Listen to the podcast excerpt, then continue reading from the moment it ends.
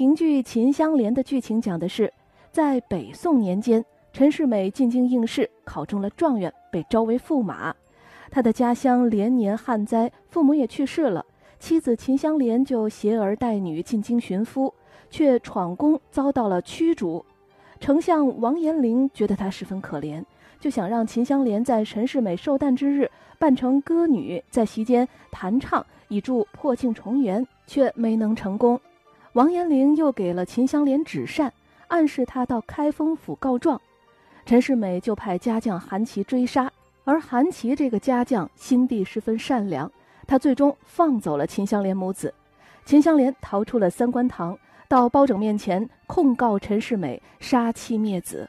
包拯就将陈世美召到开封府，好言相劝。没想到话不投机，就让秦香莲和他对峙。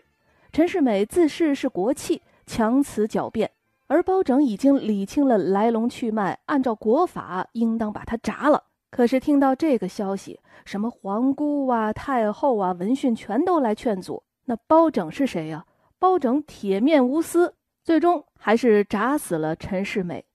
评剧《秦香莲》讲的就是这么一段故事。这出戏是评剧名家魏荣元的代表剧目之一。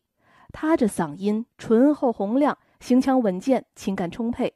因为他的演唱润腔技巧丰富，被冠以“华彩唱法”的美誉。那下面我们就来欣赏他在评剧《秦香莲》中的精彩唱腔。啊，来，我看。